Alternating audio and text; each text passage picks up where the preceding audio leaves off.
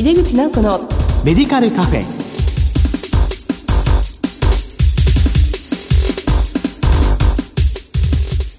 こんばんは帝京平成大学薬学部の井出口直子です。この番組は医療を取り巻く人々が集い語らい情報発信をする場です。今月は精神疾患の薬物治療について特集しています。この後ゲストのご登場です。お楽しみに。井出口直子のメディカルカフェこの番組は手羽製薬の提供でお送りします。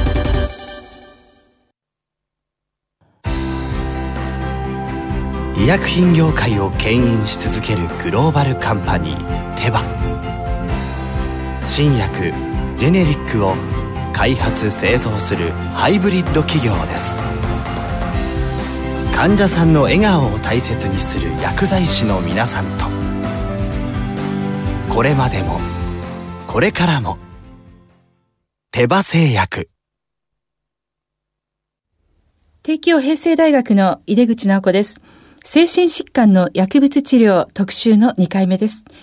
今回は統合失調症と多職種地域連携と題してお送りします。千葉県船橋市内にあります千葉病院の院長小松直也さんにお話しいただきます。小松さんどうぞよろしくお願いいたします。よろしくお願いいたします。えー、早速なんですけども先生のご役歴、ご専門を教えてください。はい。えー、私は昭和63年に千葉大学医学部を卒業いたしました。えー、同年に千葉大学医学部の病院に入りまして、えー、精神科の修行をしてまいりました。途中銚子の病院とか松戸の病院を挟みまして平成4年から千葉大の大学院に入りまして平成8年から千葉大の文部教官助手として、え、勤めました。で14年に講師になりまして17年に助教授になりまして同年に、え、今の現職である船橋の医療法人同和会千葉病院の方に、えー、副院長として赴任いたしました。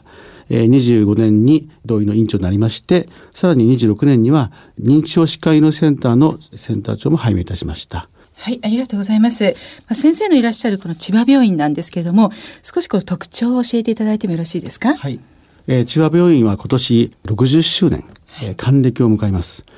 えー、その中にはいろいろなことがありまして、まあ、古くは千葉大の方から、えー、初代院長が派遣されていたんですけども昭和40年頃から解放化運動が始まりまして精神病院の鉄格子をやめて患者さんを地域にどんどん行っていただこうという運動が、まあ、当院をはじめとして全国のいくつもある病院で始まりました。はいえー、その先駆けとなっておりました。ですので、当院は統合失調症の方の地域に根ざした医療を目指していますし、今後も目指したいと思っております。はい、あの今回のテーマでもあるんですけども、まあ、精神疾患の薬物治療、薬の使い方というのはこう変化していってると思うんですが、そうですね。多分20世紀までは薬というのは多剤で、え併用したものが多かったと思うんです。えー、そうでないとなかなかあの統合失調症という病気は、えー、良くならない。で、さらには入院治療が中心であり、外来っていうのはなかなか難しいと言われてた時代だったんですけども、21世紀になりましてから、単剤化というのが基本になりまして、特にあの最初に発症した方は、単剤で治療するということがスタンダードになりました。で、さらに軽症の方は外来の方で単剤でかなり良くなって、え社会生活もできる方もいらっしゃる。うん、中には、あの、やはり10代後半で発病する方も多いですので、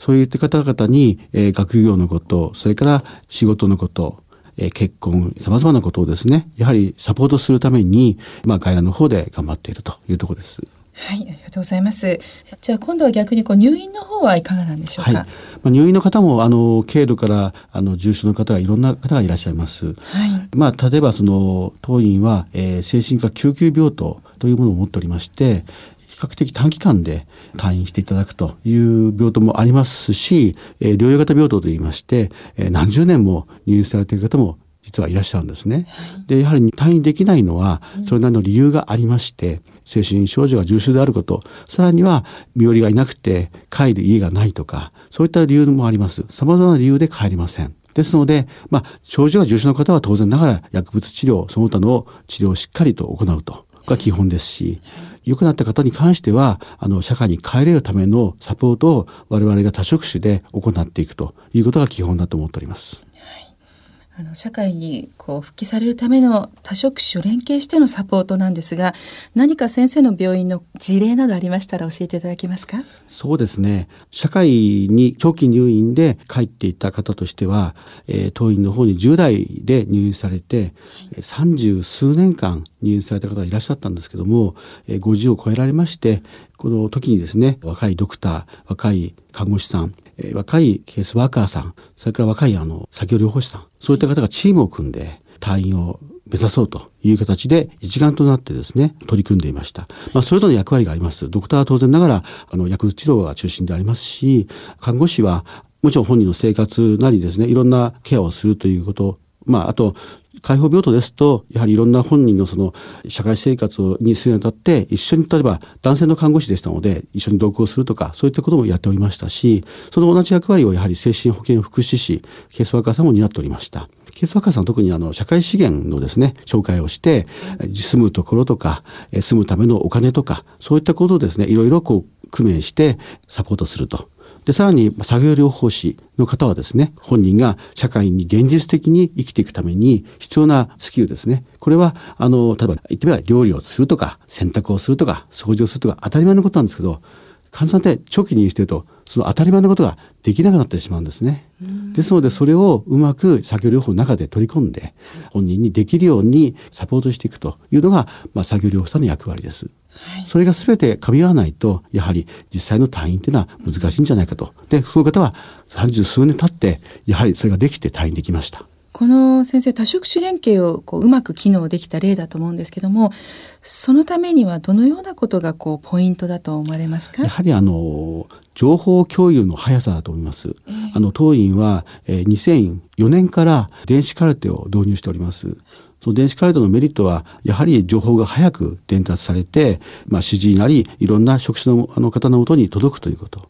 その情報をですね、元にして、どういったことが必要か、あるいは何か変化が起こった時にどう対応すればいいかということを、いち早くキャッチして、えー、各職種が考えて対応できるというメリットがあると思います。なるほどね。あのもうオンタイムでその患者さんの情報が、まあ、全ての職種に届いてでそれぞれの職種が何をしたかというのを、まあ、教育化できたことがうまくいったポイントだということですね。はい、まあ、入院されて退院されても再発される方もいらっしゃると思うんですけども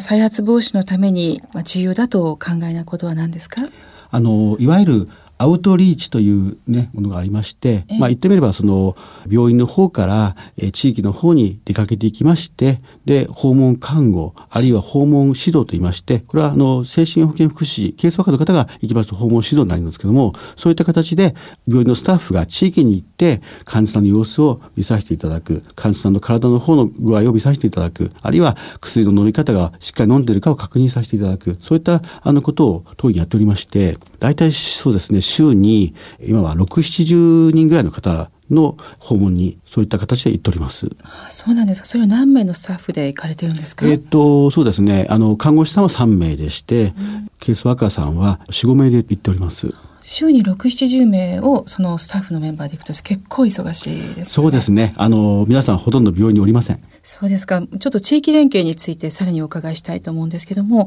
まあ、先生の病院でこう地域に根ざした活動をされていらっしゃいます、はい、そのことをちょっと教えていただけますか、はい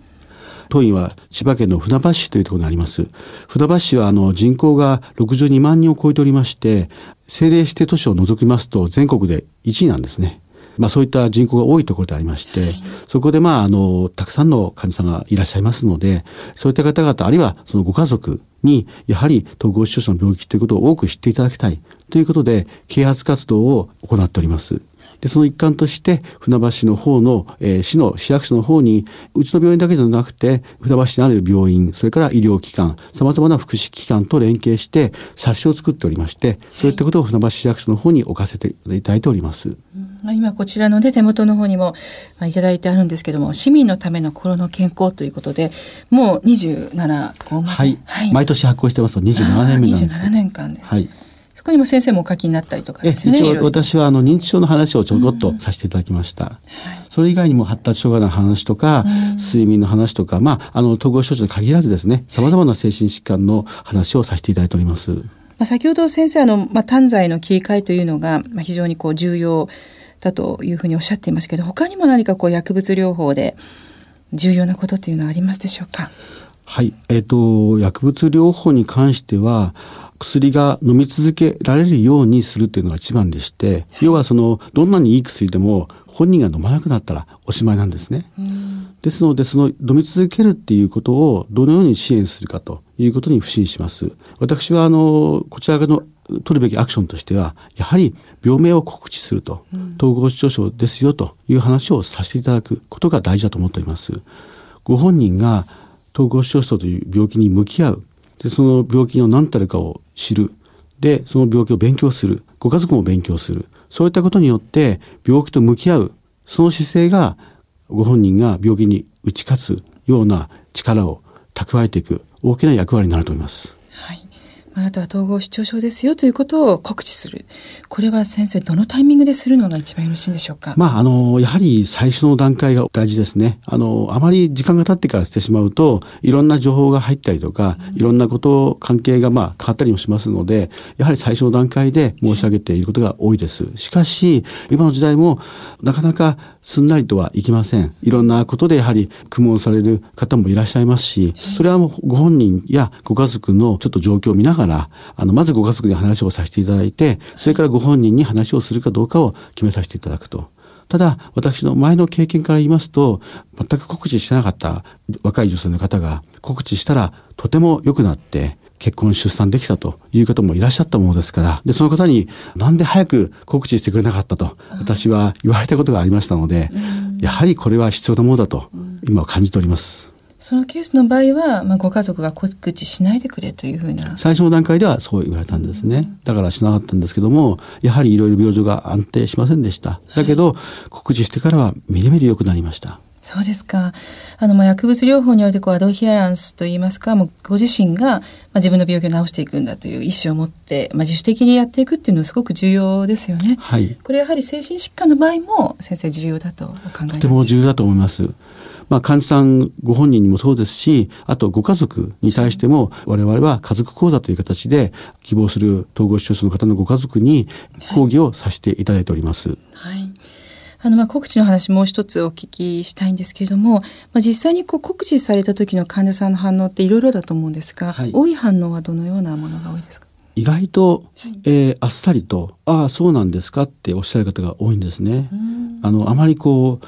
驚いたりとか投げやりになったりとか怒ったりとかそういった方は私は経験はありません。ただその辺はご本人の人となりを見てからご家族の人となりを見てからやはりあの慎重に対応はいたします。そうじゃないかと思ってましたと。最近ではやっぱりインターネットとかいろんなところで情報が多いですから、えー、なんかそういうふうな病気じゃないかと思ってましたというふうなことが多いですし、あと皆さんご承知の通り、病名が21世紀になってから統合失調症というふうに変わりましたので、はい、そういったことでも、まあそうですね、そういった病気なんですねっていう受け入れをされている方が多いし、あの、だんだんとそういったことに対する偏見が薄れてきたようには感じます。ただ、まだまだやはりその地域の中であの生活をする、あるいは就労していくっていうためには、もうちょっとハードルがいくつかあるような感じがします。はい。あの、先生、これを聞いているのは薬剤師がまあ多いんですけども、まあ、一般の方も多くいらっしゃいますので、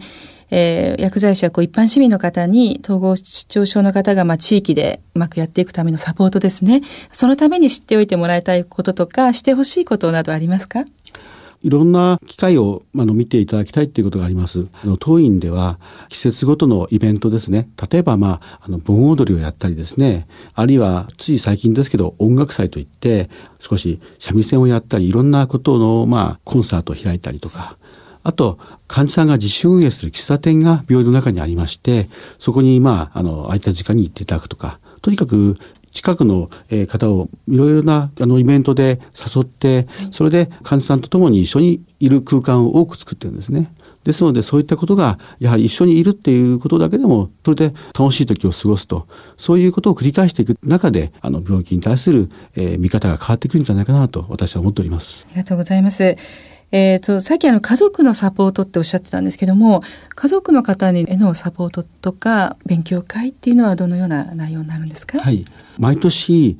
1ヶ月に1回、えー、家族講座を開いておりまして、で、まあ、1回目が病気とは何か、統合失調症とは何か。2回目は統合失調症の薬について。で3回目は薬以外の治療法、まあ、リハビリテーションですねについて、それから4回目が家族の対応について。で5回目が社会資源についてで6回目はまとめという感じで半年間なんですけどもあの家族講座をやっております。やはり一番近くにいる家族の方がですね、はい、サポートする必要もあるし理解がないと家族の方も苦しんだりすることもあるわけですからとても大事ですよね。はいはい、じゃあ最後にそのま薬剤師への期待感といいますか、まあ、治療する上で服薬継続ってすごく重要だと思うんですけども。薬剤師さんいろんな調剤作業本当に神経を使ってあの大変なご苦労されてると思います。いろいろな関わり合いの中で多分実際外来の方とかまあ対応してると思うんですね。でもちろんいろんな効能の話、それから副作用の話、飲み方の話、いろんなことをされていると思いますので、それについて私がどうこう、あの、お話しということはないです。ただ、これはどなたにも言えることかもしれませんけども、同じ感じで同じ声かけをしていただくことが大事かなと思うんですね。これはあの、まあ、精神療法のまあ一つにも通じるんですけども、同じ対応で、同じような声かけで、同じようなことを繰り返しやっていただくことによって、その方の個別性といいますか、この方がちゃんとお薬を信頼して出していただいた薬剤師さんだなっていうふうなことに変わってくる。そういったことが可能性があるからですね。それは我々医師が精神科医が患者さんに対して行っているのと同じです。我々はまあ、こういったんですけど、特別なことをやってるわけではありません。毎回同じことをお聞きして、具合どうですか？眠れてますか？食事はどうですか？ってことを、本当にありふれたことしかお聞きしてません。じゃあ薬を出しておきますねと。だけど同じことを毎回繰り返すことによって、本人との関係は作られていくと思います。ですので、薬剤師の方もですね、本当にいつも同じことでも構いません。同じことを繰り返し声かけをしていただくことが、その方との関係を作ること、ひいては服薬継続、いろんなことにつながっていくと思います。ありがとうございました。えー、今日は精神疾患の薬物治療特集の2回目として、統合失調症と多職種地域連携についてお送りしました。ゲストは千葉病院の院長、小松直也さんでした。お忙しいところ、小松先生どうもありがとうございました。ありがとうございました。医薬品業界を牽引し続けるグローバルカンパニーテバ新薬ジェネリックを開発製造するハイブリッド企業です患者さんの笑顔を大切にする薬剤師の皆さんとこれまでもこれからも。手羽製薬。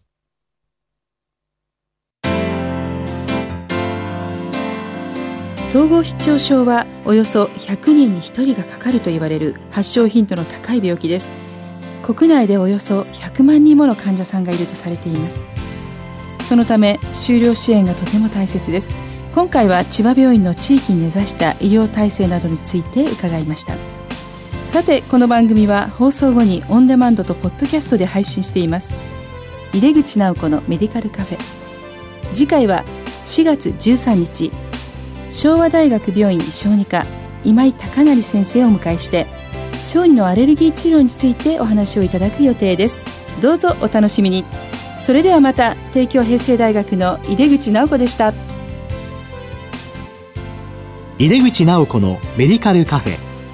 この番組は手羽製薬の提供でお送りしました。